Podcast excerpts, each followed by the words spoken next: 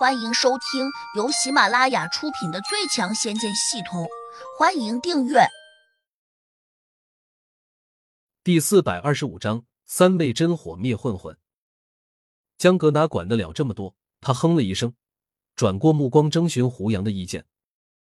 他修炼了很多年，如今早已经变得异常冷漠了，所以他根本不把人命当回事。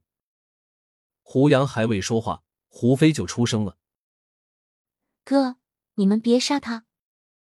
童心萌也劝道：“他的脑子真有问题。我以前听李二娘说过，他从小被车撞了，读不进书，干不了什么活，整天游手好闲，才变成这样。”胡杨不置可否。如果不是看在李二娘这两天收留胡飞的情分上，他哪会在乎陶艺的死活？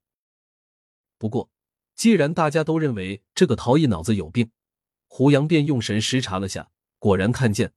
他的脑子里面居然一块淤积物，好像是淤血，可能这是导致他时而清醒、时而混乱的原因。而刚才江格那一掌，竟又打掉了他两颗牙齿。张黑子已经吓坏了，他这时候才反应过来，胡杨和江格不是普通人。他心里一慌，急忙跪了下去，一边伸手给自己两个响亮的大耳光，一边求饶。胡杨没有理会他，江哥却走上前，把你右手抬起来。张黑子哪敢不听，急忙抬起了右手臂，一脸惶恐不安的望着江哥。果然是件古物，还有灵气，真奇怪，怎么会在你手腕上？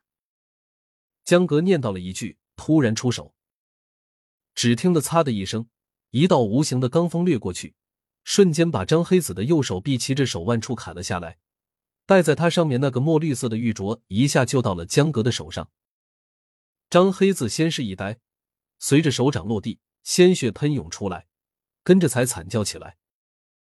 李二娘和童心以及胡飞都看得吓了一大跳，这一幕实在有些血腥。陶艺要不是昏过去了，估计也会吓得跳起来。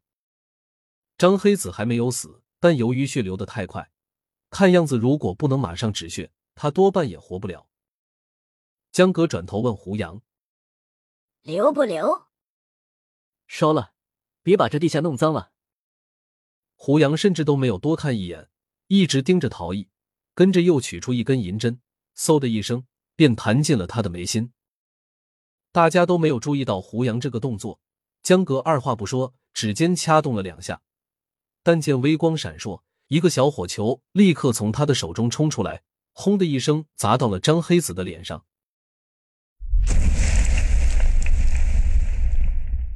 张黑子哎的叫了起来，但他的声音却又消失的很快，而他的脑袋瞬间着火烧了起来，一团浓烈的大火顷刻之间把他给包围了。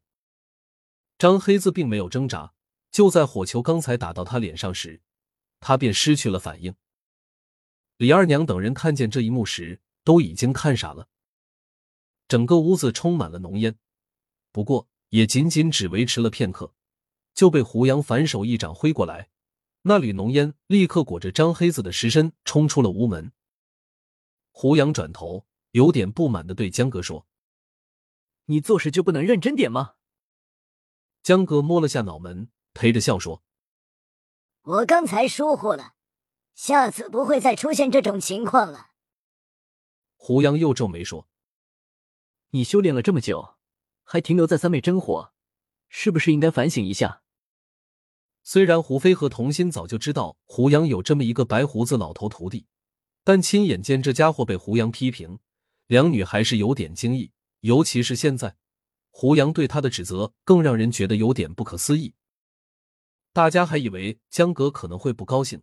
甚至还会顶撞胡杨，谁知他却越发恭顺的说：“师傅，我的资质有限，本来也努力修炼了一段时间九妹真火，但是我消耗了大量的时间和精力，却依旧不能修炼出来。”胡杨背着手，一边用意念控制着银针，在陶艺的脑中小心翼翼的穿行，一边一本正经的问：“你平时怎么修炼的？”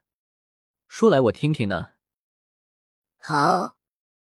江哥马上把他修炼时出现的情况都一五一十的说了出来，态度极其认真，就好像一个虚心求知的小学生似的。吴中三女都看呆了，李二娘甚至顾不上他那个脑子不灵光的傻儿子了。等到江哥说完，胡杨若有所思的点了点头。他脑中系统里面有很多书籍可以自由兑换，且消耗的点数不多。尤其是他可以把心中的疑惑放到系统中，系统便会出现相应的书籍供他参考。更为神奇的是，只要胡杨点击了购买，那些书籍中的所有知识点都会轻松的放进他的大脑中，就好像他一度认真的记忆和背诵过。江哥说出修炼出现的梗时，见胡杨不时拧一下眉头，并没有给他解释，心里便开始怀疑。胡杨如果真是带着记忆转世下凡的神仙，那他对九妹真火可能更不会有深刻的理解。毕竟天上的神仙自出生那一个刻就自带仙气，随便修炼的功法那都是与仙法有关，又如何知道凡间修炼者独有的九妹真火？哪知胡杨只是沉思了片刻，便立刻把江阁修炼时出现的症结给指了出来。胡杨只是那么点了几句。江哥顿时如若醍醐灌顶一般，恍然大悟。原来是这样啊！没想到我想了那么久，竟然也没有想出来。师傅，你太厉害了！难道你们在天上也会修炼九妹真火吗？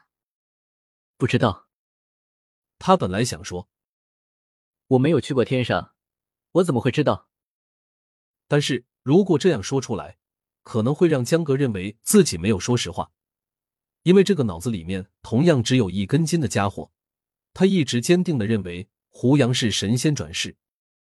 江格以为胡杨不愿意说，马上做出心领神会的模样，自我解嘲的说：“师傅不愿意提及天上的事情，自然是想低调了。